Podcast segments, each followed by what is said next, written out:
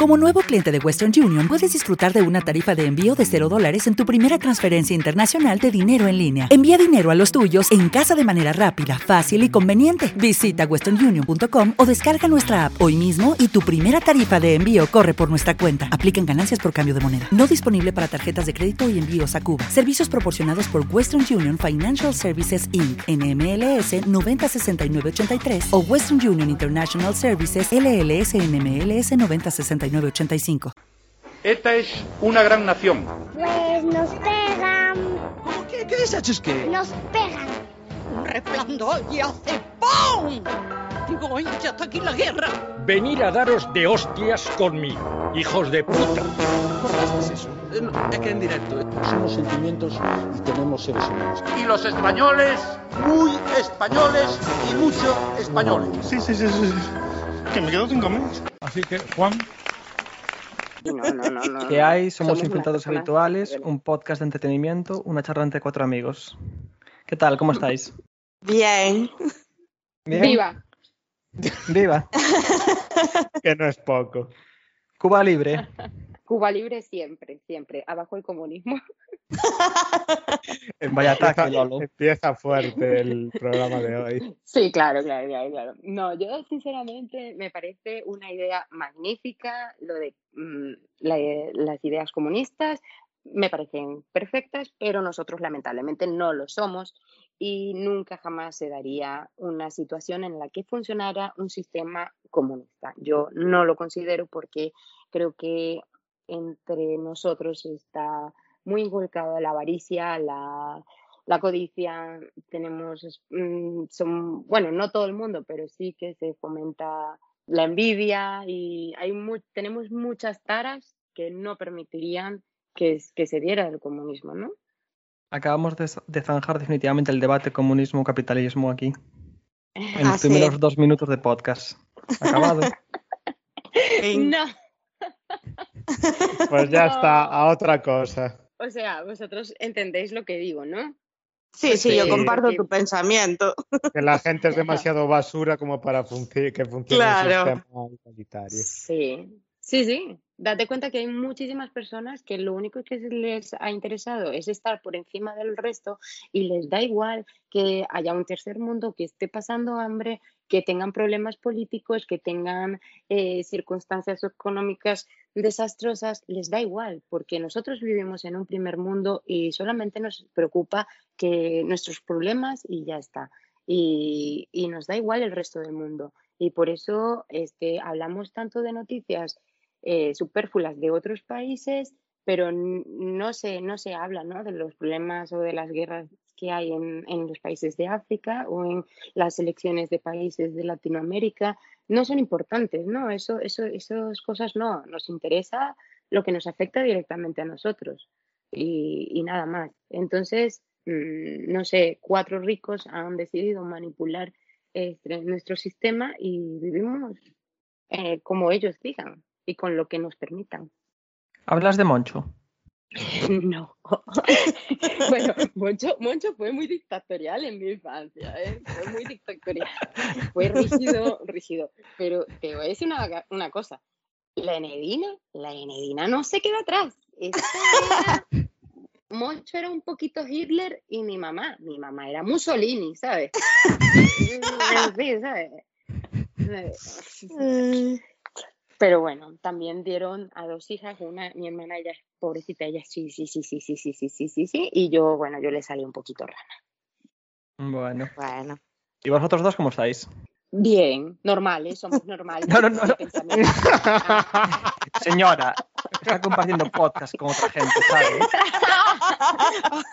Vale, esto no es, no es una entrevista a usted. perdón, Ella, ella hoy ha, ha venido a hablar de sí misma. Hablar de su libro. Exacto. Claro, yo soy la protagonista, por favor. Claro. No, perdón, perdón. Eh, a ver, contadnos vuestra historia, chicos.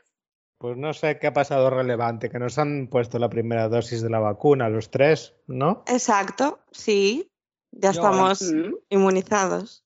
Bueno, Bueno, inmunizados. no. Tenemos la primera dosis. Ojalá inmunizados. Jenny Estamos lo hubiera, le hubiera agradecido mucho. Estamos como Yo- Jenny. sí, yo sí. Sí. Yo estoy enfadada, pero por la enfadada. inauguración de... No, pero yo estoy más. No es enfadada, también estoy triste por la inauguración de, de los Juegos Olímpicos, por la gala en sí. Pero quitando eso, por el resto estoy bien. ¿Y lo que ha pasado? Pues ha pasado que no me han dado lo que yo pensaba que me iban a dar. O sea, ha sido una mierda de inauguración. Sin Hubo gente robots. desangelada, robots. Ay, Dios. Fue, fue soporífero, la verdad. No, no hubo nada. Lo más tecnológico que hubo fueron unos drones en el aire haciendo el logo de Tokio y después el mundo y ya. Pero habitualmente Elena. veis las, las inauguraciones. Yo no Sí. recuerdo ver ninguna. Porque tú- A lo mejor el paseillo este de que dan un, un rato, pero ya. Pero en las inauguraciones hay una parte de show al principio, después es cuando salen todas, eh, todos los países y después cuando se enciende el pebetero, que también hay otra parte de show previa a que se encienda el pebetero. ¿Cómo lo, cómo lo encendieron esta vez? Pues fue una señora subiendo unas escaleras en una especie de eh, maqueta que representaba el monte que tienen allí. Monte Fuji. Ese. Y, El, mon- y- el monte que tienen allí. Exacto. Y encendió, puso la, la antorcha y encendió una ensaladera y ya está. Qué épico. Fue, Sí, sí. fue una puta mierda, ¿eh? Fue una Exacto. metáfora del año coronavírico. Es que horrible, horrible. Y claro, yo me siento robada y frustrada porque a mí en, en, en la clausura de Río, Pero tú has te puesto vendieron- algo acaso. ¿qué? ¿Has puesto algo ahí, acaso? Para sentirte No, robada. porque eso acaba de salir. Ah, pues sí, estoy robada porque me siento como una niña pequeña que hace la carta a los Reyes Magos y no le traen nada de lo que pide. Pues es exactamente igual. Le han No robado sé. tiempo de su vida. Un Pikachu, un Mario Bros, Doraemon. Helen lo O que sea- quería era un show, quería un circo. y no Pero es que toda- todas, esas, todas esas celebridades japonesas me las dieron en la clausura de Río. Salían todas, salían Oliver y Benji. Al presidente de Japón, bueno, al emperador, como le llaman ellos, lo vestieron de Mario Bros. O sea, ¿por qué me das eso de aquellas y ahora me montas es- esta nada? Es que claro, que salió de una tubería gigante. Es que, es que yo tenía razón de, de tener esas expectativas. Y no me han dado nada, pero es que nada, o sea, asco. Estoy muy enfadada. Bueno, Helen sigue enfadada. Pues nada, otra semana más. Venga. Por semana número 9, Helen está enfadada con algo. Vamos a Mm, parar en verano un mes con el podcast y Helen pasará un mes enfadada. Pues posiblemente, El primer capítulo de la segunda temporada va a ser un monográfico de todas las cosas que enfadaron a Helen en el mes que no grabamos. que no serán pocas. Jenny, ¿qué tal con respecto a ayer? Mejor, sigo viva. Bueno, eso es un avance, o sea, seguir ahí viva, eso es muy importante. Pero mira, eh, resulta que eh, ayer a la noche dije yo, voy a mirar a ver las secuelas que te pueden causar el COVID. Eso es, o sea, Internet es un peligro, tío, porque me he puesto a leer y las cosas que le ha pasado a la gente fue chunguísimo. Había un chaval que le había dado algo en la cabeza y que luego no sabía caminar ni nada. Y yo, ay, Dios mío, espero que a mí no me pase nada de eso. ¿No bueno, visteis, ¿No visteis la chica que le dio y lleva desde esos meses teniendo hipo? Que es incapaz de hablar. Cada medio segundo, cada segundo, hipa. No. Hostia, Pues, sal- pues mira, salió si- en la tele, una, aparte una, una chica joven de, no sé si 19 o 20 o 21 años o algo así. Ah, bueno, yo estoy, yo soy bien joven. No Ya, tú la do- tú la doblas. de la moto. Un poquito de respeto que soy mayor que tú. Bueno, pues aquí está Jenny entonces. ¿Qué es Jenny? Nuestra amiga. Entre Ya. otras cosas. ¿Qué más? A ver, cuéntame, ¿qué más? Pues soy una chica, soy normal. Bueno, Bueno, La forma de, de decirlo ya no sonó normal. ya. Ya, ¿verdad? No, pero es que yo le dije, yo le dije, pero ¿para qué quieres que vaya si yo soy medio tonta y no voy a saber qué decir? Y él me dijo, no, sí, que tienes que venir, que les hace mucha ilusión. Y yo, pero, pero, pero, Juan, pero, pero es que mm, no sé, yo no sé ni siquiera hablar. Y aparte, hay gente que dice que no me entiende a día de hoy, 20 años viviendo aquí, y hay gente que dice que no me entiende porque hablo eh, con Yo he dicho que les hace mucha ilusión. ¿A quién? a, a Luis y Elena. A mí sí. Te, A las te- personas te- con sentimientos de este te podcast. debí mentir para, para convencerte, pero no me han dicho nada, creo. ¿eh? Eres súper cruel. Eres, el- eres el niño malo eh, de todas las pelis. Eres súper cruel. Un Yo soy cruel, no Sí. sé, pero hablamos de telenovelas hace un capítulo y Ya estamos. Pues es que, mira, yo te de verdad, decir te encanta. Te voy a decir una cosa en eso. Tú serías el personaje malo de las series turcas. Pero ese, ese que, se, que es que Pero el que muere. es una mujer, exacto, y siempre lo matan o está en la cárcel. Y tú serías Exacto. ese. Porque qué horror, de verdad. ¿Sabéis que por las mañanas se echan como cinco telenovelas seguidas, una detrás de otra? Y aparte no son telenovelas eh, nuevas, no, no. Son las telenovelas más famosas que han habido y que han tenido éxito. Éxito, perdón. Eh, el- las del bueno Rueste que está todo cachas, el Canyamán, ese, Sí. no sé, creo que echan dos por lo menos seguidas. Y luego, bueno, hay otras más, pero, pero son conocidas, ¿sabes? O sea, son de las que ya. Sí, yo la que, la que Esto es vi, una secuela del COVID. Lo has descubierto por estar encerrada en casa. No, que va, amigo, pero si yo soy latina, yo me crié en el país de las telenovelas. ¿Y qué te parece que las novelas turcas se hayan comido el mercado de las telenovelas latinas? Pues porque, pues a mí me parece fantástico, no porque sea pudorosa ni mucho menos, pero es que, vamos a ver, en las telenovelas latinoamericanas, o sea, se quedaban embarazadas en el capítulo 2, o sea, eran todas, ay, súper vírgenes y todas tan impolutas y tal, y de repente, pum, preñada, desde el primo del tío de no sé quién, la violó el fulanito, bueno, en unas historias, o sea, eso es un drama horrible. Y en cambio, en las turcas, pues es amor, así un amor virginal, que se dan un piquito y, y es lo máximo que se dan en 20 capítulos, ¿sabes? Y, y bueno, y ya te digo, si hay escenas así un poquito, o sea, se insinúa de que van a practicar sexo, es como en plan de, eh, le baja un poquito un asa de una, de una camiseta, ¿sabes? O sea, y ya está. Y eso es lo que se ve. Y se cierra la puerta y olvídate, no ves más nada. Todo, todo Pero eso, eso es terrible, en plan de nosotros que somos una sociedad abierta y liberal, digamos, que Mm. ahora la gente esté consumiendo esa clase de mm, telenovela tan retrógrada que no enseñan nada. pero es de un Pues- tiempo a esta parte. Las primeras, Ah. yo la que vi la hicieron sin censura, pero después fue cuando empezó la censura y ya, porque por ley no las pueden hacer. O sea, yo leí que los besos no pueden ser de más de siete segundos. Mm.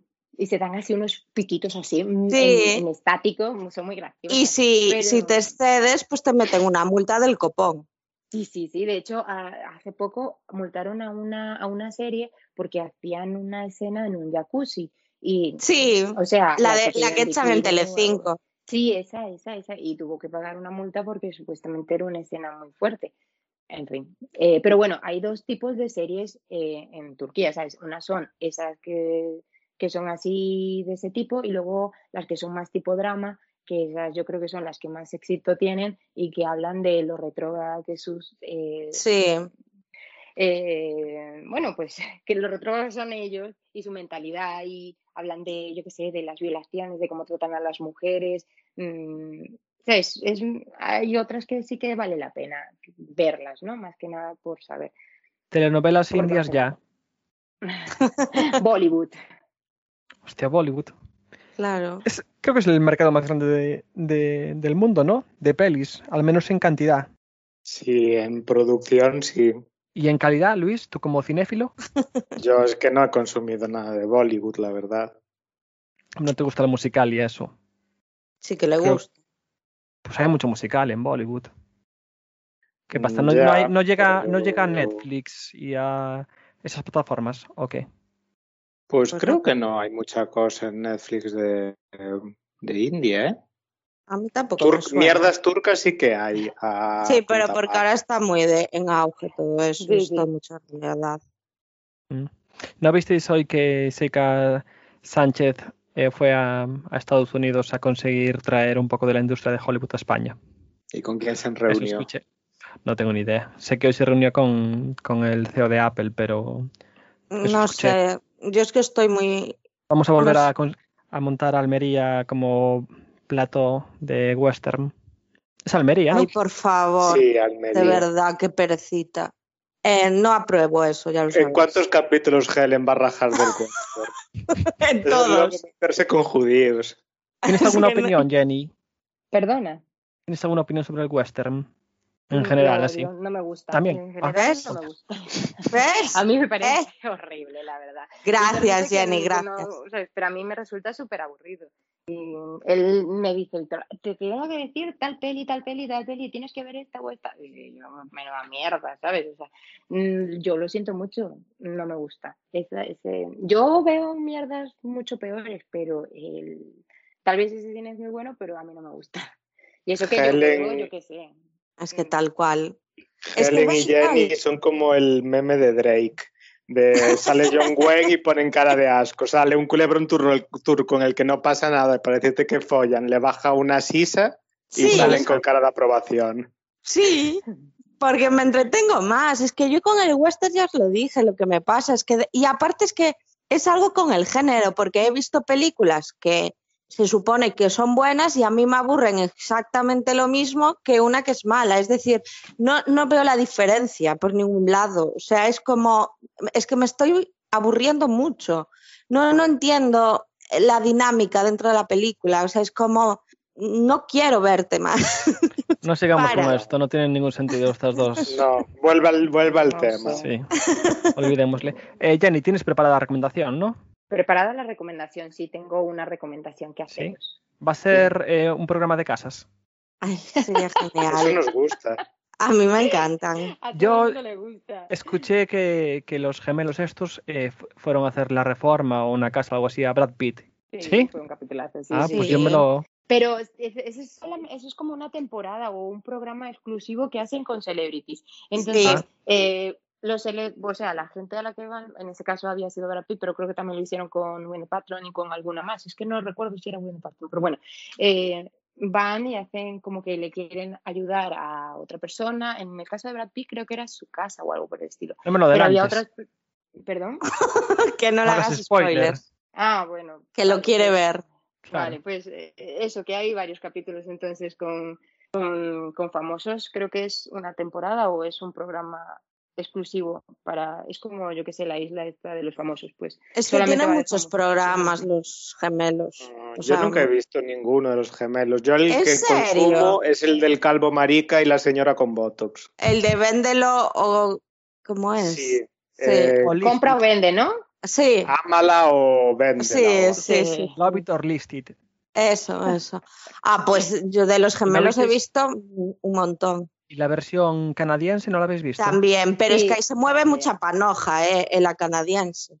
¿Y vosotros habéis visto esas casas que, que, o sea, le dan un puñetazo y ya tiran un muro?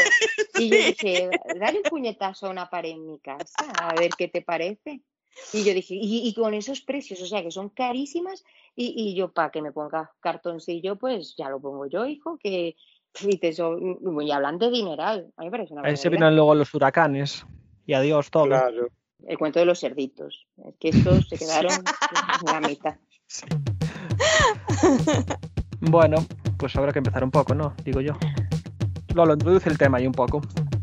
Bueno, la idea era que como Juan y yo nacimos en Latinoamérica, En el exilio. eh, pero, pero somos españoles y como al final hemos hablado de Latinoamérica varias veces en el podcast, pues creímos que estaría guay traer a Jenny, que ella nació en Venezuela, pero además es venezolana, no es fake venezolana como nosotros somos fake panameño y fake mexicano. Yo nací en Ella es, Panamá. espa- ella es española y venezolana, entonces que contara también. un poco. Tú estuviste un año en Panamá en tu vida Pero he vuelto. Y nací y tu allí. familia no es panameña, tu, fa- tu familia es gallega. Vale. Deja de apropiar es culturas que no son la tuya. Y eso, que estaría guay que nos hablara de su experiencia, de qué recuerda de su infancia, de cómo fue el proceso de adaptarse y cómo es que ahora haya más venezolanos aquí y eso. Yo creo que deberías darle tú un poco el paso porque si no Jenny se va a ir por las ramas por todos lados, me parece, conociéndola un poco. Mm, sí. Bueno, pues a ver, Jenny, cuéntanos tu háblanos de tu infancia en Venezuela, ¿cómo la recuerdas? Pues sí que tengo un montón de recuerdos de, de mi infancia, pero casi Quiero introducir todos un, son... quiero introducir un tema aquí, un pequeño inciso. Mm. Todos tus recuerdos seguro que no son tuyos, te los han contado. Ya Vale. está, ya Bueno, sabemos. pues como a todos. de verdad, Pues, qué persona No, no. Hay horrible. mucha gente que dice que No, yo creo que que no tiene que los- razón, porque yo no lo creo así, porque sí que recuerdo, eh, recuerdo, tengo constancia de cosas que, que viví, ¿no? En primera persona, y no porque me lo hayan contado. Pero que es muy fácil saber si son de otra persona o no. O sea, si, si es porque te los ha contado otra persona o no. Y es como tú lo recuerdes. Si tú lo recuerdas visto desde fuera, entonces es un recuerdo adquirido que te lo ha, da- ha dado alguien. Ya, pero si tú no, lo recuerdas según eso- tú ves, Eso tal es vez que es ahora. recuerdo eso tal, tuyo. Eso tal vez ahora si te lo cuentan ahora, pero si, des- si con 10 años te fueron contando cosas, esos recuerdos tú ya los... Claro, No. pues obvio que nuestros recuerdos están manipulados por las versiones que hemos escuchado de ellos. Claro, pero si tú en tu recuerdo te ves a ti misma o a ti mismo, eso es un recuerdo que te han contado, porque tú eso nunca lo has vivido así. Ya, Pero incluso aunque, lo, aunque no te veas a ti mismo y aunque sea en base a un recuerdo tuyo, está manipulado porque seguro que has escuchado versiones del mismo hechas por los adultos. Así que todo lo que va a contar ahora Jenny seguramente esté manipulado por Moncho, pero bueno. No, Mentira. Dejar de joderle los recuerdos a la gente. No, de hecho, este, realmente mis padres en Venezuela trabajaban un montón y, y yo la mayor parte del tiempo lo pasaba con mi hermana y con las chicas que nos cuidaban. Entonces, realmente sí que tengo recuerdos de verme en el porche de mi casa jugando yo sola a las muñecas. A mi, a mi derecha vivían dos niños, uno, una chica de un año más que yo y un niño que era mucho más pequeño y era, me- bueno, jugaba con ellos. Y sí que tengo recuerdos en primera persona, ¿sabes? O sea, no creo que todos los recuerdos que tengan sean adquiridos porque realmente mis padres no vivieron esos momentos, entonces no sería así. Y date cuenta que yo creo que las personas recuerdan, eh, tienen, se recuerdan lo que quieren, porque a veces yo Claro. recuerdo, tengo recuerdos con mi hermana y mi hermana me dice, Jenny, yo no me acuerdo en absoluto de eso. Y yo, pues sí, Mónica, jolín, hacíamos esto, estábamos jugando aquí, estábamos en- jugando al voleibol en, en, al voleibol en la calle y tal. ¿Y tu hermana es mayor? No me acuerdo. Mi hermana es mayor que yo, sí. ¿Cuántos te ella, lleva? mira, tres años. Y ella Joder. recuerda muchísimas menos cosas que yo. Yo le digo, Mónica, ¿tú te acuerdas aquel día que aprendiste a patinar? Y ella, no, yo me acuerdo que ¿Y ella quién eres, niña? Pero, ¿y- pero ¿y usted quién es? se lo preguntó a una conocida que tenemos, bueno, es una amiga nuestra con la que crecimos, eh, vivía enfrente y le dijo, Jessica, ¿tú te acuerdas de...? Sí, sí, yo me acuerdo de los patines de que nos habían regalado y que estuvimos patinando y Mónica no se acordaba, tenía cero recuerdos de ese día. Y yo la recuerdo a ella, eh, la recuerdo pa- patinando por mi calle y pues agarrándose a todo y todo. Y ella no lo recuerda. Hay cosas, queremos recordar, nuestra mente recuerda lo que queremos recordar y hay otros recuerdos que deja atrás. Pero eso Mm. yo creo que es independiente de cada, de cada uno. Dependerá Cada del- una lo, vive los bueno, momentos también de diferente manera. Seguramente para ti eso fue importante y para tu hermana dijo, Claro. "Hostia, la, peta- la pesada de mi hermana aquí. Claro, por eso mm, sí, yo creo, yo creo que sí, porque yo tengo muchos recuerdos felices de mi infancia. Yo siempre he considerado que he sido una niña feliz. Pero, por ejemplo, mi hermana, tal vez ella eh, los recuerda mm, con tristeza, sí recuerda algunas cosas felices y tal, pero nuestras personalidades son muy diferentes. Cada uno recuerda lo que, no sé, con lo que se siente más cómodo o lo que más presente tiene, a lo que más le da importancia. Yo Bueno, le doy más importancia y- a los recuerdos felices y tal vez ella le da más importancia, más importancia a los tristes. Y bueno, y tu hermana tenía tres años más que tú, no estaban tus padres, entiendo que medio te cuidaría también. Claro, ella Así que ya no sería lo mismo, tú estarías ahí haciendo lo que te diera la gana un poco y ya tenías esa responsabilidad. Sí, ella siempre ha tenido una responsabilidad y siempre ha sido muchísimo más seria y más, no sé, ella es como más mi madre. Y, y sí, pero, pero bueno, yo no tengo culpa de eso. No, evidentemente. ¿Padres a qué se dedicaban? Pues mis padres, mi madre tenía dos tiendas de ropa y mi padre trabajaba en una empresa de tornillos. Bueno, es una empresa allí que es como una ferretería muy, muy grande y pues él era el encargado. Pero con el tiempo, mi madre, su negocio era mucho más importante y pues al final acabaron trabajando los dos en las tiendas de ropa, uno en una y el otro en la otra. Y pues estaban, ya te digo, desde, yo no veía a mis padres desde las 6 de la mañana, que mi madre nos hacía una arepa para desayunar, hasta que llegaban a casa. Mi padre sí venía a hacernos la comida eh, o así, y luego ya se iba otra vez. Y, Pero, y mi madre ¿dónde- no la veía. ¿Dónde vivíais? Yo vivía en Valencia, Pero ¿ya cuánto vivían En- del, del trabajo? pues no sé, a una media hora o así. Vale, digo, porque las 6 de la mañana, joder. Sí, pero es que allí la vida comienza eh, Claro, a las 7 de la mañana. arranca antes. Ya vale, entiendo que arranca antes, pero las una tienda de ropa y eso. Sí, sí, sí, sí, sí. O sea, todo, o sea, todo. La vida comienza a partir de las 7 de la mañana, ya puedes, puedes ir a cualquier sitio, está todo abierto, tal, y tú date cuenta que a las 7 de la noche, pues ya es de noche. Entonces, la vida comienza antes y se desarrolla antes. Sí, bueno, claro. No tiene nada que ver con España. Exacto. Tenemos otros horarios. Sí, pero bueno, Bueno. también en España tienen otros horarios con relación a Europa, porque Europa también tiene, Claro. está más acostumbrada a hacer otro tipo de vida. Sí, España Sí, sí, claro. es diferente. Para todo. para mal. Eh, Con percal. y el proceso de venirte para aquí, ¿cómo fue? ¿Tú ¿Cómo lo recuerdas? Yo tenía 11 años cuando vine, o sea que yo me adapté bastante bien. Pero sí que mi hermana estaba en plena adolescencia y para ella fue todo un trauma. Y la recuerdo llorar, este, creo que durante el primer año por lo menos lloraba todos los días eh, por la noche y se sentía súper miserable de estar aquí. Porque nosotros no vinimos, a- no vinimos a Carballiño, nosotros vinimos a vivir a un pueblo, al pueblo de mi padre, eh, y no era un pueblo como Carballiño, vivía, había solo cuatro personas y eran cuatro viejos.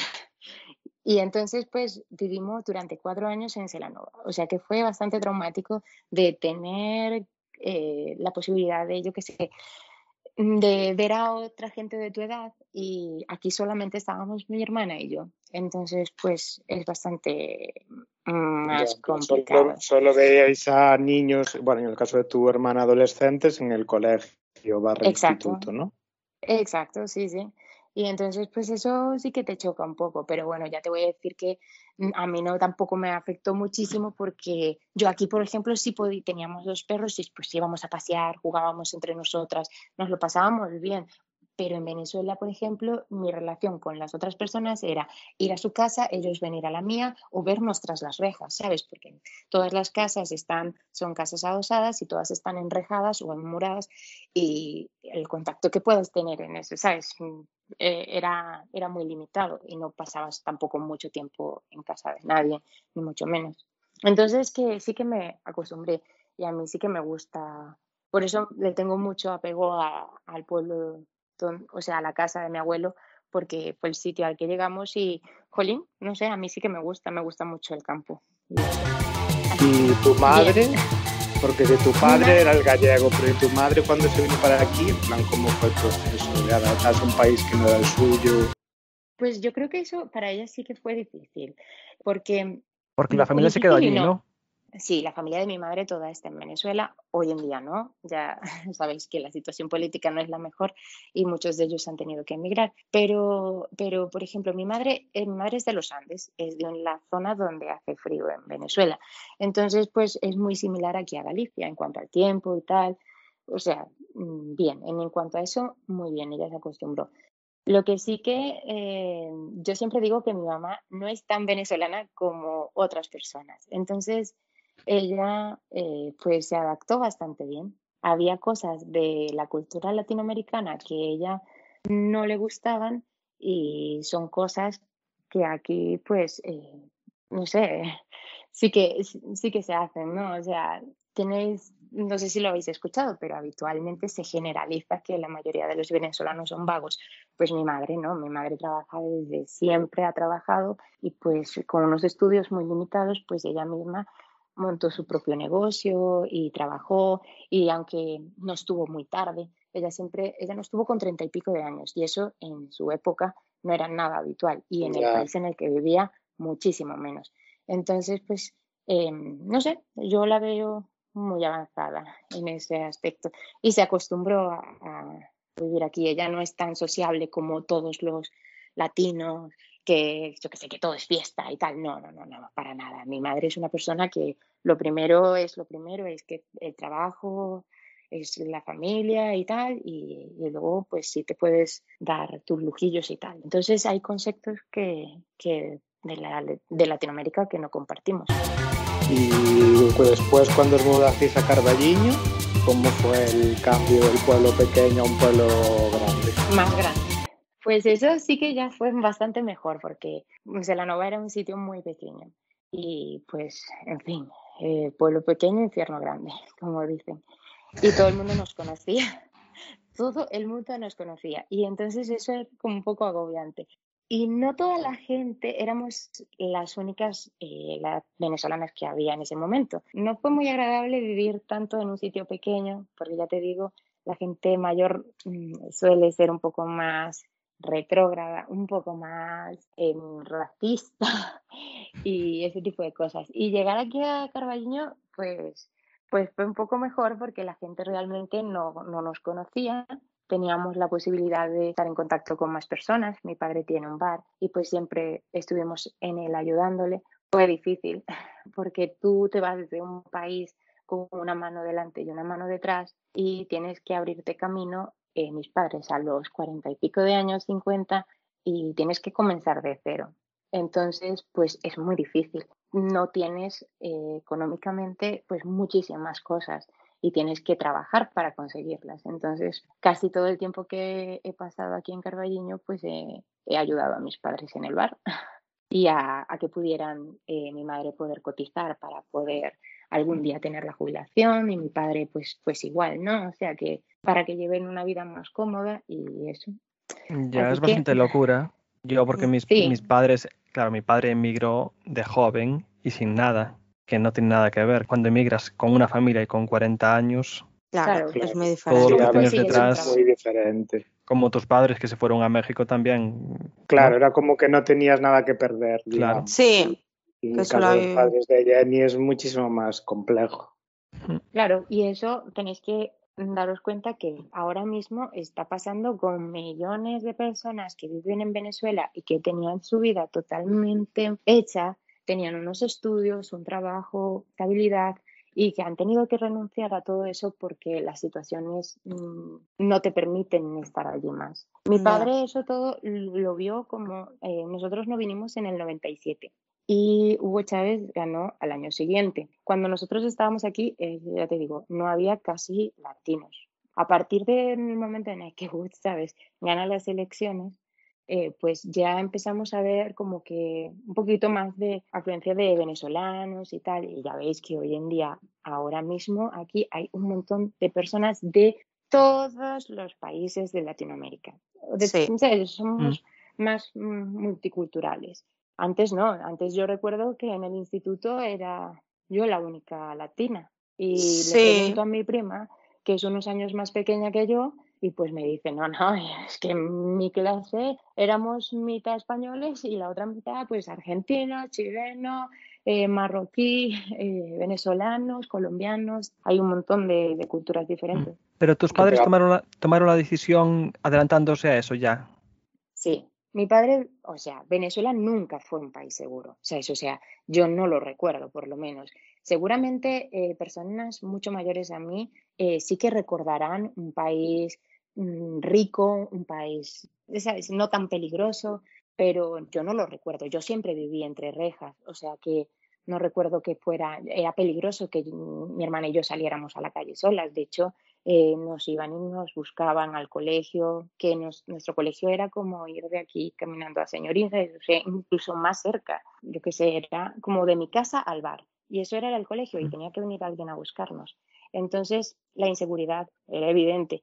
Y mi padre, él, se encontraba fatal, porque él eso no lo llevaba nada bien. Y todos los días escuchábamos historias de que se entraban en casa de uno o en casa de otro y tal. Y él no quería seguir viviendo así porque pesaba poquísimo y los nervios no lo dejaban vivir así. Y entonces por eso después que decidimos venirnos. Todos los años siempre pues aumentaba la criminalidad y todo el rollo. Y mi padre le dijo a mi madre, mira, o, o nos vamos ahora o no nos vamos a ir nunca de aquí.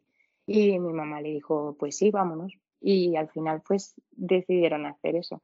Su vida con cuarenta y pico, cincuenta años en otro sitio. Hay que echarle huevos. Parece que mejor que aguantar, ¿no? Al final. Sí. ¿Viste cómo Sí, salió el todo? caso de mis padres fue bastante similar, es decir, por qué se volvieron de México. También fue por la inseguridad y también fue más o menos en esas fechas, porque se volvieron en el 96. Pero México no importa. ¿eh? Pero me refiero, Ya, no, de señor. coña, estoy de coña. Quiero decir que no importa Venezuela. Madre En- mía. eh, En España sí, en España, sí. Pero no importa Venezuela. Realmente Venezuela les, se la sopla. Importa usar Sí. a Venezuela para mierdas Claro. suyas. Importa Venezuela en ciertos momentos. Seguramente en España en los últimos dos años se haya hablado más de Venezuela de 24 meses en dos meses que en el resto del año. Sí, de hecho hace mucho que ya no se habla de Venezuela.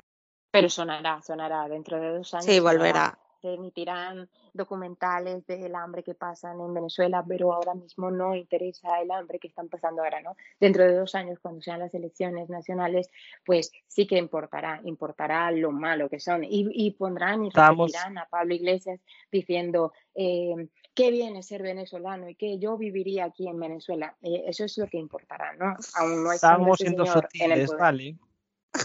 Perdón, pero es que me caliento. Dentro de lo poco que somos, un poco. Hablando de los medios, ¿cómo te informas de Venezuela desde aquí? Pues casi todo eh, nos informamos porque hablamos con mi abuela todas las semanas, con mi familia que vive allí y luego que es una cosa diferente a lo que puedan emitir aquí. Ya ves que la prensa no es, no es objetiva y tampoco te dicen nada real. Entonces, eh, pues a través de Internet, de Twitter y de, de Instagram y cosas así, ¿sabes? Realmente ves lo que están viviendo otras personas allí y por nuestra familia que vive allí, ¿no? Que es como nos mantenemos informados. Pero yo qué sé, ¿sabes? Mi madre le manda dinero a mi abuela todos los meses, mi madre le compra las medicinas a mi abuela cada tres meses, tenemos que mandarle la caja con sus medicinas porque en Venezuela realmente no hay nada. Entonces es eso, que me- lo sé porque mm, estamos en contacto directo con, con eso. No se plantearon venir. No, o sea, no. Eso sí que lo veo un poco más complicado.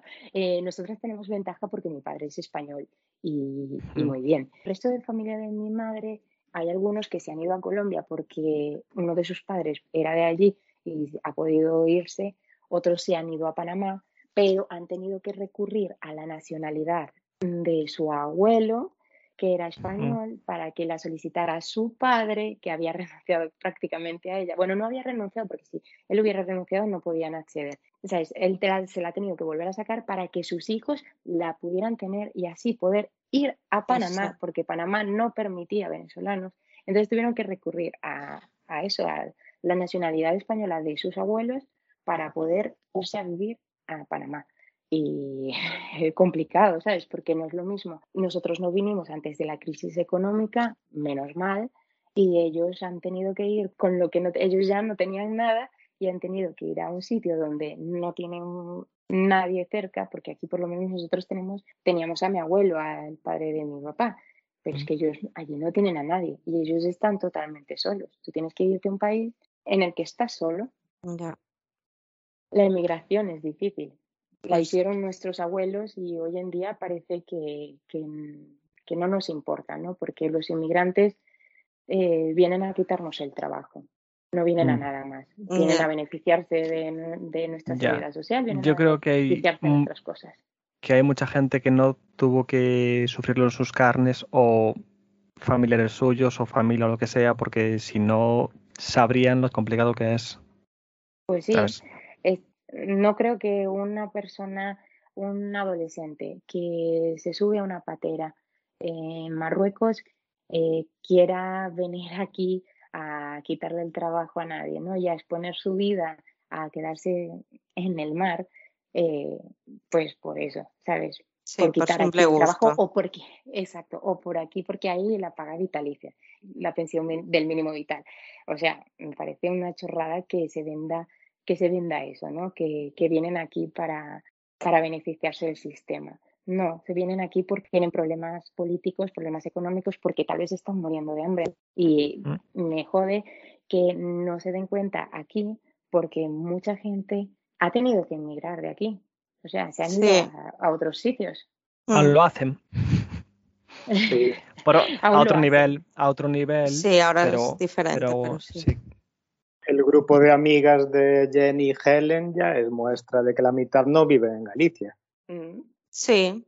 Así que Mi abuelo tuvo que emigrar en su época, tuvo que emigrar a Venezuela, y igual que mi padre también tuvo que emigrar. O sea que me parece, me parece surrealista que haya personas que la vean mal, ¿sabes? "Oh, es que aquí hay mucho inmigrante, hay mucho inmigrante. Tú si quieres de inmigrante, gilipollas. Pero es que, es que no hay, no hay mucho inmigrante. La Unión Europea vi hace unos días que decía que necesitaba como 60 millones de inmigrantes para 2040 o 2040 y algo. No consigues 60 millones de inmigrantes regulares así como así. Necesitas inmigración ilegal para mantener la población, no sé, como aquí en España, para tener gente trabajando que pueda pagar la pensión a, a otra gente. A ver, esto, a ver, España no es el caso más tal porque hay muchísimo paro, pero bueno, no sé. Sí, eh, pero bueno, se te entiende lo que quieres decir. El problema Bueno. está en el concepto que tenemos de migración, ¿no? De ilegal, ilegal, ¿sabes? O sea, Sí. eh, vamos a ver, ese, ahí está el problema, que no todas las personas pueden acceder a legalizarse porque no tienen, no acuden a los medios regulares y, y aquí es bastante complicado. Tú, por ejemplo, para un marroquí que viene aquí y quiere legalizarse, pues es un, es un trámite muy complicado. Y un marroquí o un venezolano, aunque ahora hoy en día los venezolanos lo tienen un poco más, más fácil porque pueden pedir eh, como asilo político y pues se la darían, pero dos años tardarían en darle, en darle un NIE, más o menos. Suele, lo que suele tardar dos años. Entonces, esa persona durante dos años que tiene que es- estar viviendo aquí, ¿qué de qué vive? ¿Cómo va a Mm. trabajar? ¿Sabes? Alguien tendrá que ayudarle a, a vivir.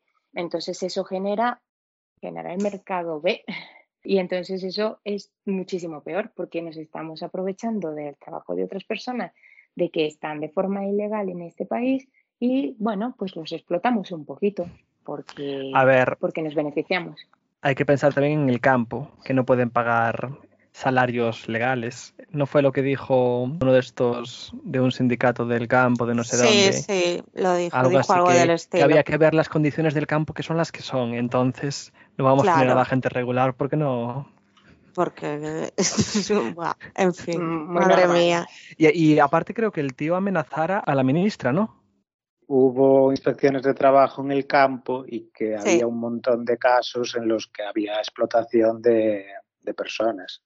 Pero es que no Entonces era- le echaron la culpa a la mini, a, ¿sabes? A Yolanda Díaz de mandar a los Sí. inspectores, no de que ellos Sí. estuvieran incumpliendo las leyes y tratando a la gente como si fueran objetos. Ya, es que es un sinsentido. Pero ya no es que fuera muchísimas gente, es que no era muchísimas, que era, no sé si era la mitad o un tercio, ¿sabes? Un tercio creo que Un era. tercio, es que es- es de risa, de verdad.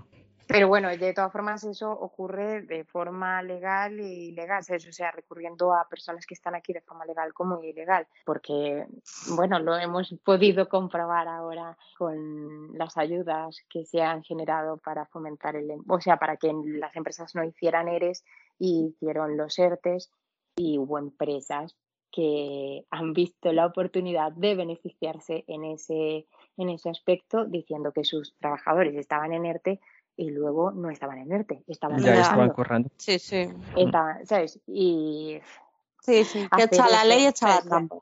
Exacto, no, no solamente se trata de, de utilizar mano de obra ilegal, no, es que aquí también hay el otro sector que se aprovecha de las leyes para su propio beneficio. El último Hmm. caso lo habéis escuchado, el del colegio este que estaban los, Sí. los profesores escondiéndose por ahí para que no Sí. los pillaran. Y, y personas que son profesores, ¿sabes? Son educadas, ellas tienen, mm, tienen los Ya, ya. conocimientos, saben perfectamente lo que están haciendo. Madre mía. En fin. Increíble. Vamos a seguir diciendo frases vacías así durante Eh, un rato. No, No podemos acojonante. despachar. Continuar. Venga. ¿Quieres añadir algo más? Algo que quisieras decir y no has dicho. Pues mira, vivir en España es un poco desconcertante, ¿no? Porque, bueno, aquí, porque yo, por ejemplo, no tengo la sensación de ser española. Mm, obviamente, mi aspecto no es español. Y en Venezuela, eh, mi familia tampoco me considera venezolana porque no tengo ya casi acento venezolano, por lo que dicen ellos. Y entonces, pues estoy ahí en un limbo en el que no soy de un sitio ni de otro. Entonces, es un poco complicado crecer así, ¿no? Porque tienes la mitad de una cultura y la mitad de otra cultura. Yo llevo muchos años, muchos más años viviendo en España de los que viví en Venezuela y me considero más de aquí. Pero sé que hay personas aquí que no me consideran española, ¿no? Y otras que hablando así, por ejemplo, eh, recuerdo hace, hace no mucho que alguien me dijo, se refirió a la gente que venía de Latinoamérica como panchitos. Yo me sentí ofendida porque obviamente eh, panchito se utiliza solamente para ofender. Y en ese caso, él decía que yo no era panchita porque yo ya llevaba muchos años viviendo aquí. Y Mm. yo me considero tan panchita como el que vino ayer, como el que vino hace un año, como, como el que vino hace 20. Yo no soy de aquí, no nací aquí. Aunque, aunque lleve muchos años viviendo aquí, no soy de aquí. Y hay personas que te lo recuerdan y otras para no ofenderte directamente a ti, porque dice, dicen, no, es que ya tú ya llevas 20 años viviendo aquí, pero sí ofenden a los que vienen, a los que vienen ahora y diciéndoles que eso, que son panchitos, que "Ah, es que los panchitos vienen aquí, que no sé qué, que todos quieren una ayudita, en fin, y no, no es así. Es un poco complicado. No me siento de ningún sitio. Conozco un caso bastante parecido, la verdad. Un chico mexicano de padres gallegos. Bueno, veo que puede parecer el caso de Luis, pero no es Luis. adelanto, adelanto. Está bien que no lo, es aclares. Y eso que nació en México, pero no era mexicano y entonces en México había un poco de discriminación y luego aquí, obviamente vienes aquí, eres español, pero tienes acento mexicano y entonces también, y bueno, la opción más sencilla es allí juntarte con españoles y aquí juntarte con mexicanos que vienen de. México, no tú de vacaciones, para no pasar Algo por que eso. hacen habitualmente. Y tiene cierto sentido, a ver. Ya. Sí, No a ver, sé. mi madre también lo decía eso, que al final lo que decía Jenny tal cual, eh, que allí eres de aquí y que aquí eres de allí. Eres En plan, de allí. que al final eres de dos sitios y no eres de ninguno. Eh, por eso lo dije, Lolo, porque lo dijo Jenny. Vamos a ver. Joder, pero Vamos a ver. Me, me refería a que mi madre siempre me ha dicho eso, lo mismo que dijo Jenny, digo que es un sentimiento habitual. Sí. Muy bien. Y una de las cosas que siempre le digo a Víctor es que si, bueno, a Víctor o si tuviera otra ¿Quién pareja es en este momento, Víctor es mi pareja, ya lo sabes. Es su, su chambelán. Pues Víctor, eh, siempre que, que- que hablo un poco de... A veces no me siento muy bien querida aquí eh, en España. Hay personas que, que no me... Es como cuando... A ver, os voy a contar un caso. Me dicen, ¿tú conoces? Ay, ¿eres venezolana? Y yo, sí, oh, mm, soy venezolana. Ay, pues mira, yo conozco una venezolana. Eh, se llama fulanita. Como si yo la fuera a conocer. Ya, Pero- sí. pero vamos a ver. Mm, Eso es como no sé- a los maricones nos hacen lo mismo. Sí, sí, sí.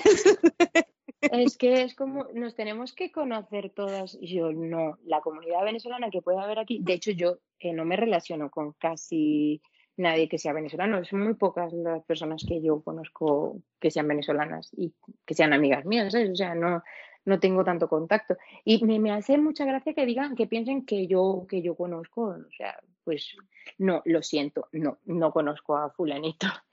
Y, luego, pues, mm, no sé, personas que, bueno, tú, tú de eso no sabes, que como tú no eres de aquí, pues, pues no, pues no. Es igual como que me, eh, mm, mi padre tiene un bar y muchas veces les digo, hablamos de muchas tonterías, de política, y bueno, y te encuentras el mítico que te dice, en la época de Franco se vivía mucho mejor, y yo, bueno, porque lo dices tú, que tal vez se vivía mejor, pero entonces, ¿tú para qué te fuiste? ¿Tú por qué emigraste? ¿Tú por qué te fuiste a, a Alemania? ¿Tú para qué te fuiste? Nah. Porque si aquí se vivía tan bien, ¿para qué te fuiste?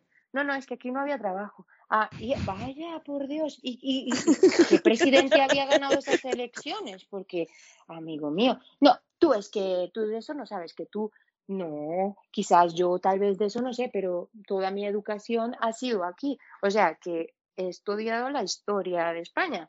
Mm. No sé, tal vez yo he aportado mucho más a este país que tú, que te has La- ido 40 años a Alemania y has venido a jubilarte aquí, amigo. La historia de España cambia muy rápido.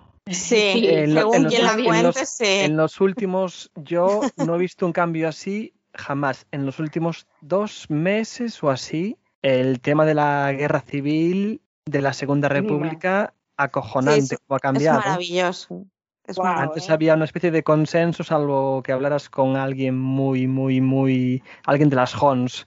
Pero es que ahora, Sí, ¿a qué ahora hay mucho imbécil abriendo la boca. ¿Qué era lo que había que hacer?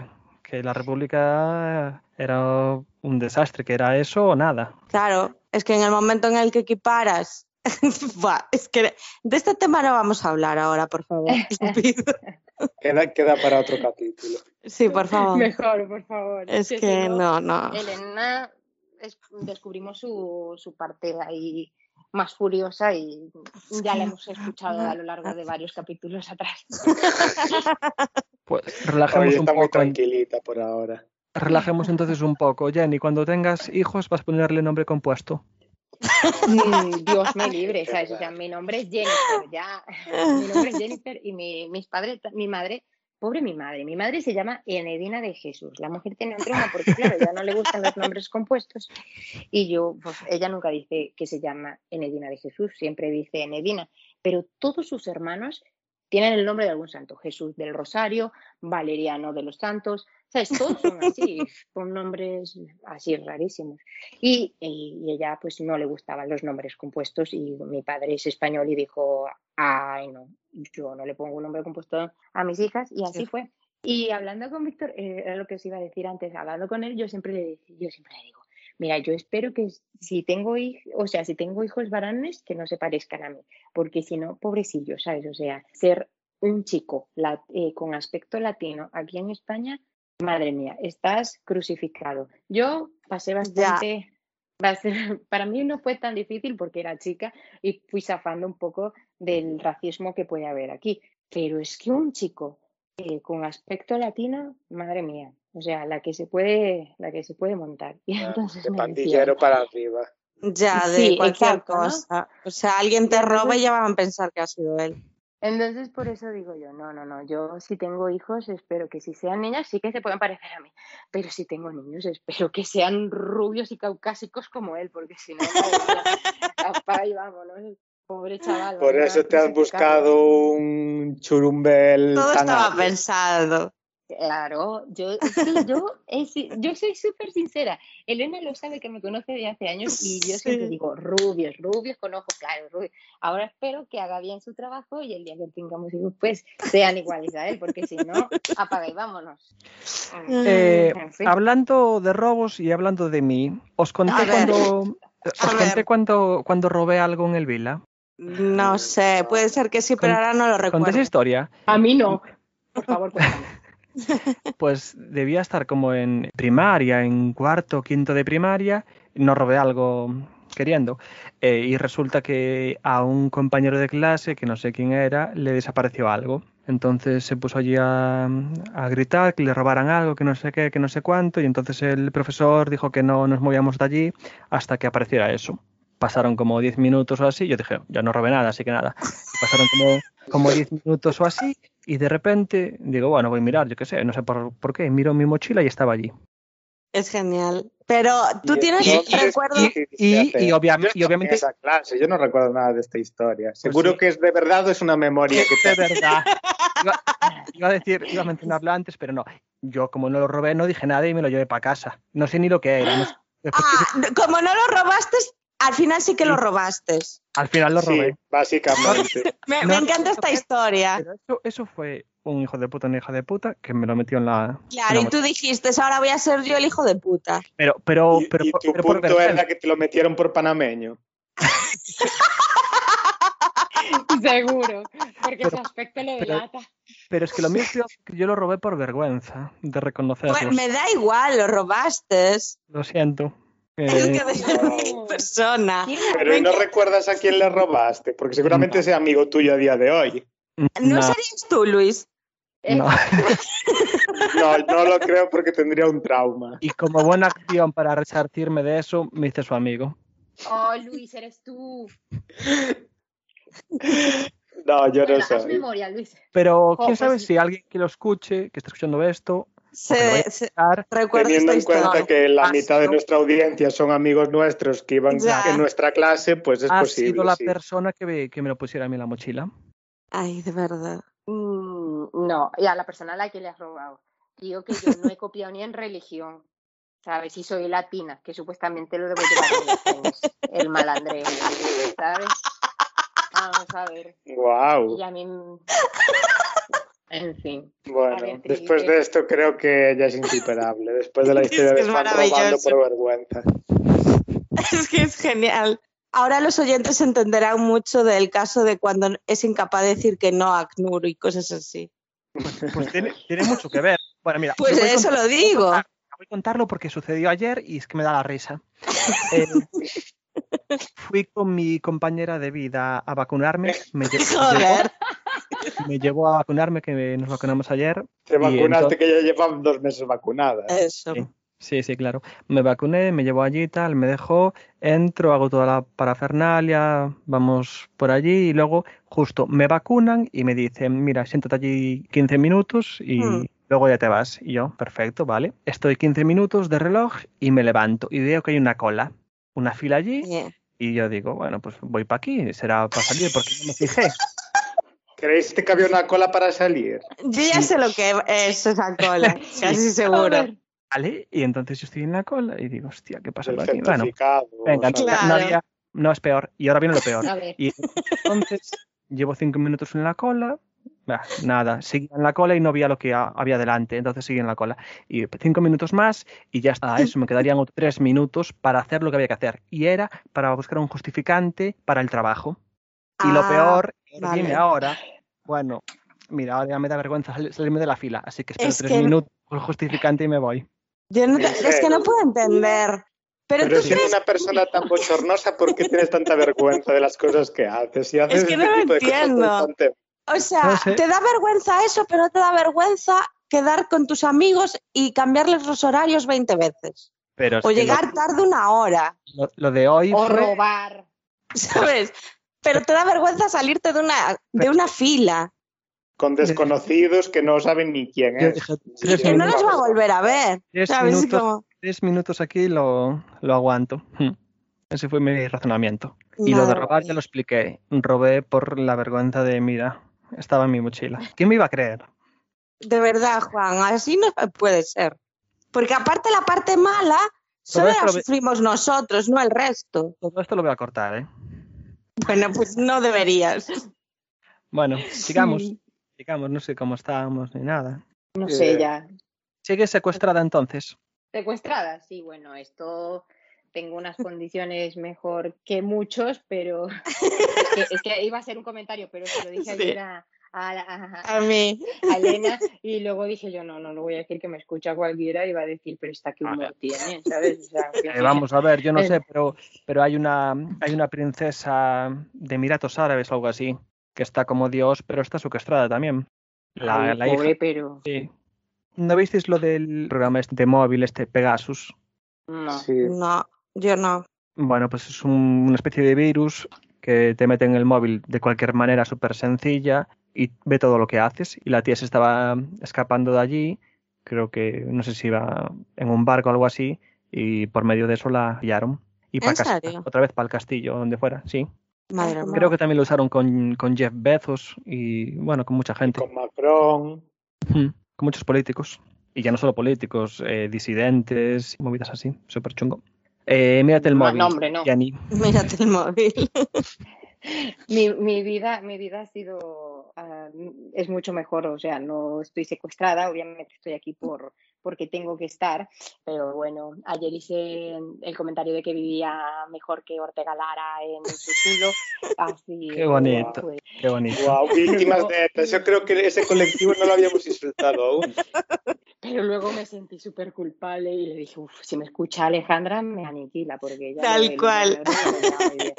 Pero bueno, eh, pues nada, me he traído la bicicleta elíptica que, que estaba allí por casa eh, de perchero y la he traído a mi, ca- a mi habitación pues para moverme un poco, para hacer algo de, de deporte. Que oye, mientras tú, mientras tú llegabas tarde, nosotros les estaba contando a ellos que era lo que estaba haciendo hoy antes de hablar Mm. con vosotros, que había hecho deporte, que casi me- no me muero de COVID, pero me muero de, de, de que la falta Asfixiada. de hacer. Exacto por hacer deporte. Pero bueno, bien. De momento solo miro paella y tiene un pijama colgado, pero, pero sí que en un momento dado tendré que moverme un poco porque si no voy a acabar en, en estos 10 días a saber cómo. Tiene miedo de quedar muñeca. Más o menos. Después su rubio Ario no va a demandar al COVID por daños y perjuicios. Pobrecito, va a pensar que solamente lo quiero por el- su pelo y sus, su color de piel y su color de ojos. Que la verdad, visto lo visto, es bastante poco probable que, que algún hijo mío salga con sus genes. La verdad es que sí, porque tienen más poder los tuyos. Bueno, pues habrá que intentarlo. Por la supervivencia. A ver, Pues de sí, 4 a por- 5 mal será que uno no salga rubio. De 4 o 5 me los mantienes tú, muchacho. Tú, claro, como tú eres rico, pero amigo, yo si a la primera sale rubio, olvídate. Ahí se queda. Ya, ya esta para. señora Ya no le da cumplió su para tener cinco, ¿eh? Eh, también, también, también, esa es otra. No has hecho Y no es publicidad de tu bar.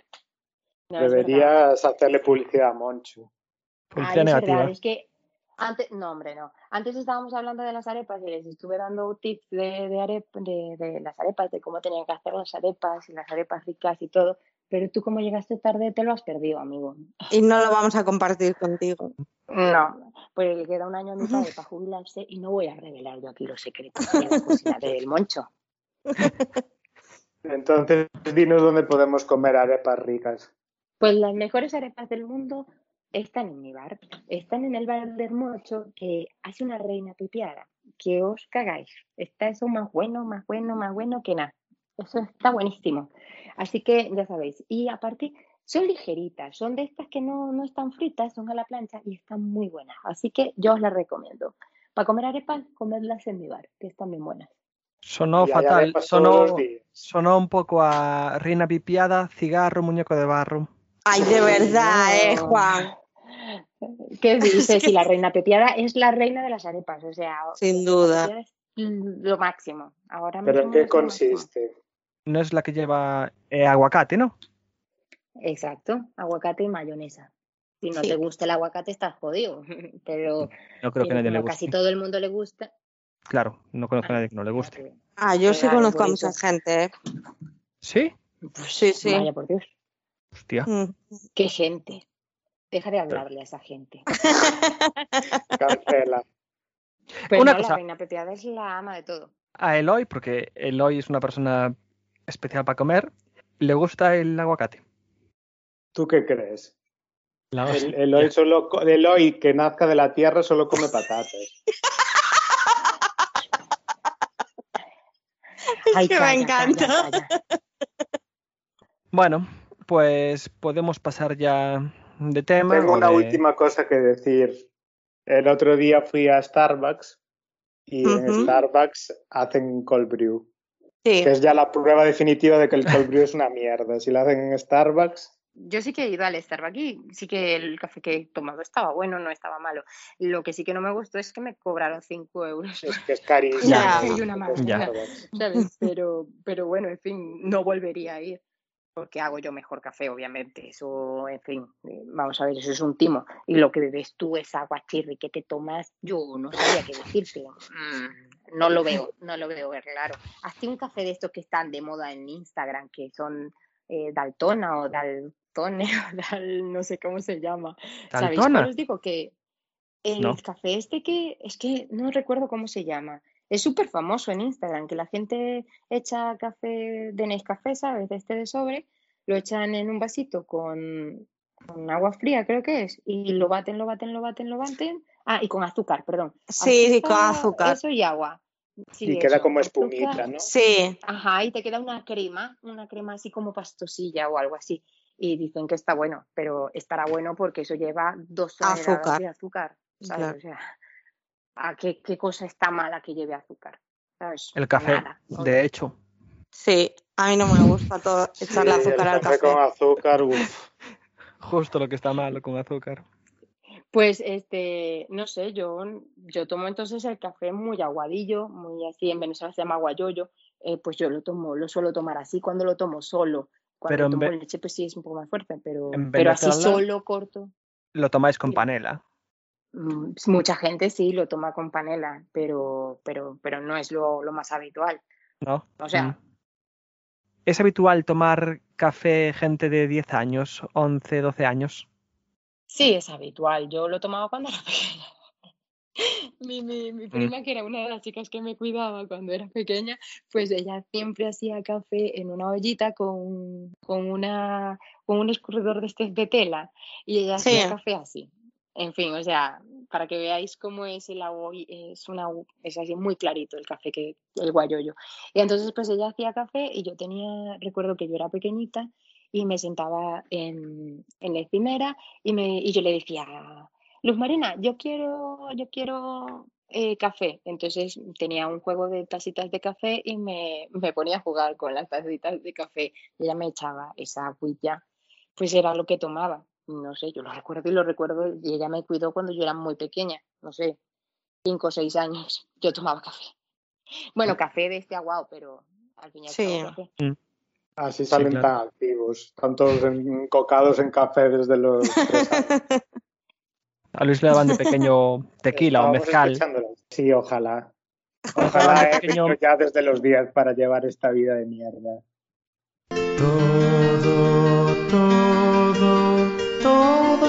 Los libros. Ahora vamos con el bucaque cultural. ¿Quién quiere empezar? Pues nada, yo como siempre voy a recomendar música. No, no voy a variar en eso. Eh, voy a recomendar dos discos. El primero es de Dark Side, que no sé si lo conocéis. Se llama Spiral, tiene nueve canciones. Es un disco largo, aunque solo sean nueve canciones, ya que las canciones deben tener una media de cinco o seis minutos. El grupo en cuestión es un dúo estadounidense que hacen electrónica experimental. Creo que de todo lo que he recomendado es lo que quizás lo más distinto, pero bueno, está muy chulo para quien le guste o quien tenga curiosidad. La verdad es que yo se lo recomiendo. Creo que su primer disco lo sacaron por 2013 y después creo que lo reeditaron. Y este como tal es el, el segundo disco. Y nada, mi canción favorita la sacaron también en forma de single, que es The Limit. Y nada, eso, esa sería mi primera recomendación.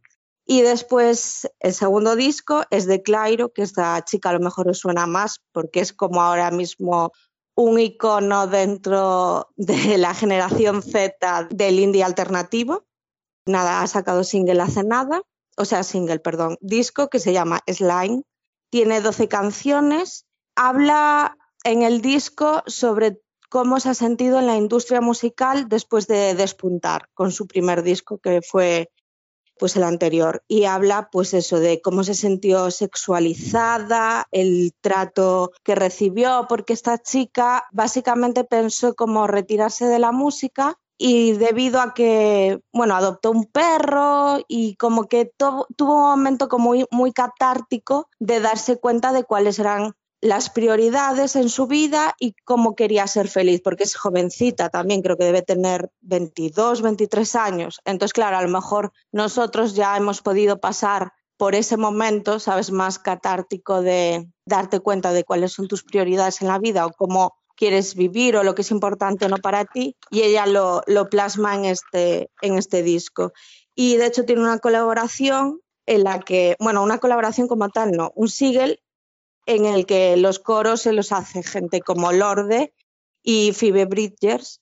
Y nace, está, está muy guay el disco, si, si os gusta ese estilo, ¿sabes? Más de... Joder, Pues está en la de cresta pop. de la ola, ¿no? Sí, para que tengas la oportunidad de que esa gente te haga los coros, es muy, muy top, y más siendo tan joven.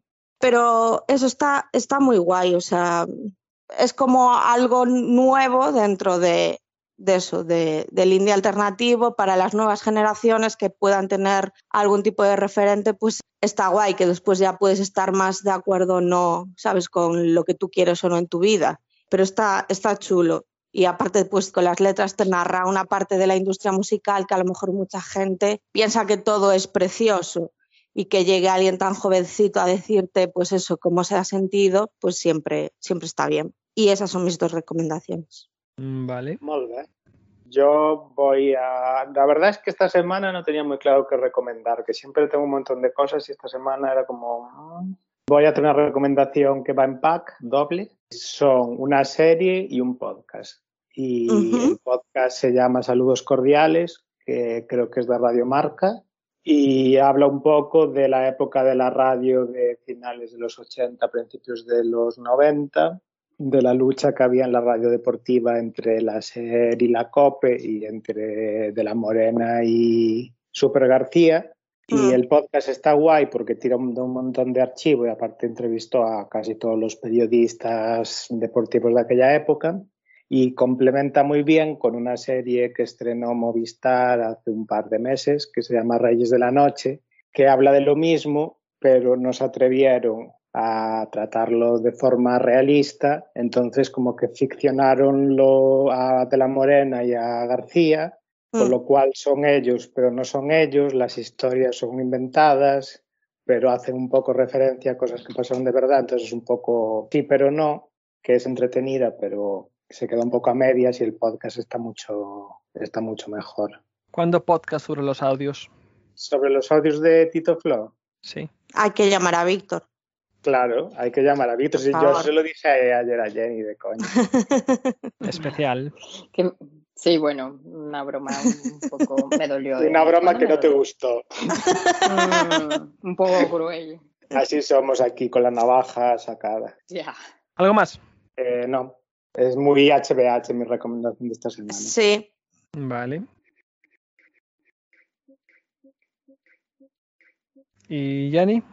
Lo último que he descubierto ha sido a Nati Peluso y me ha gustado mucho porque es una chica, porque su música está muy bien y porque eh, mezcla un poco la cultura latina y de la cual también formo parte y me gusta mucho que exporte un poco lo que es la salsa y, y eso, porque está guay, ¿no? Porque no tenemos esa cultura aquí de escuchar ese tipo de música. Sí. Mm. Así que esa es Mm. mi recomendación.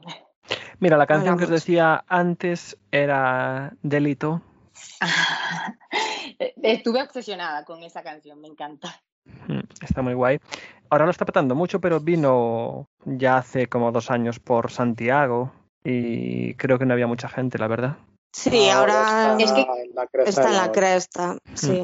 Claro, es que yo creo que ella es más conocida desde que sacó el último CD, que creo que es del año pasado o el anterior, no estoy muy segura, pero antes de eso creo que no era tan conocida.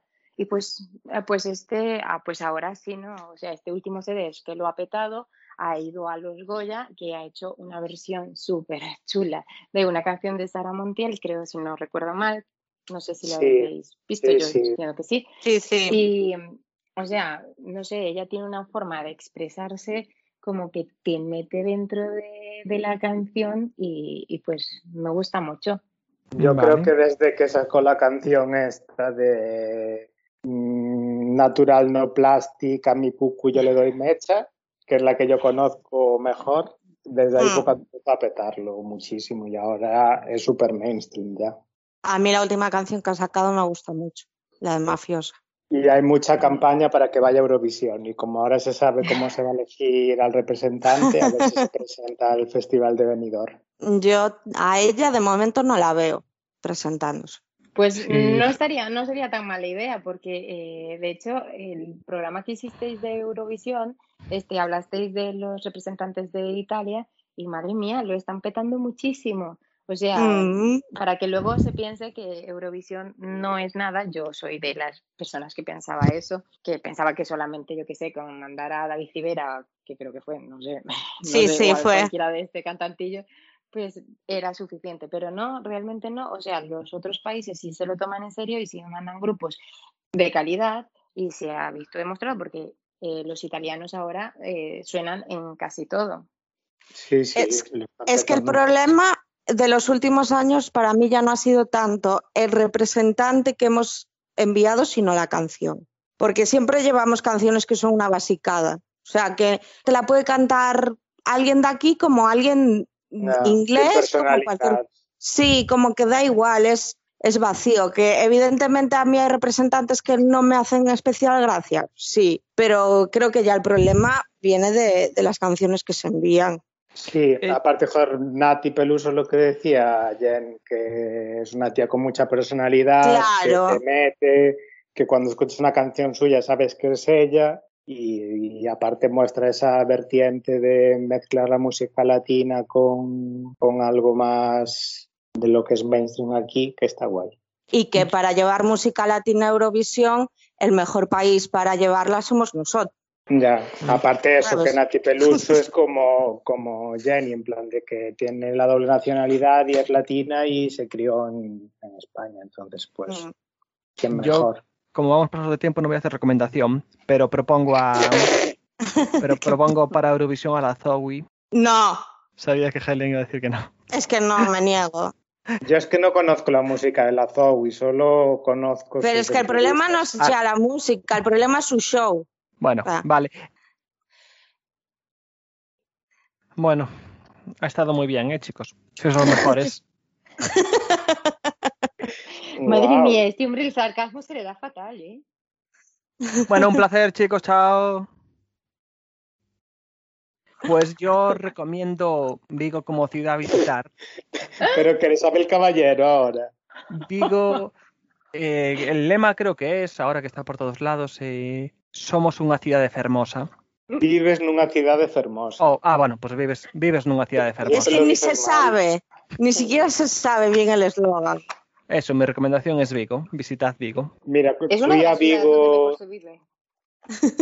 ¿Quién ¿En dijo dónde? eso? Perdón. Mundialmente, Es, en el sí, mundo. no, o sea, salió supuestamente, eh, no sé, un estudio en el que supuestamente era una de las mejores ciudades en las que vivir.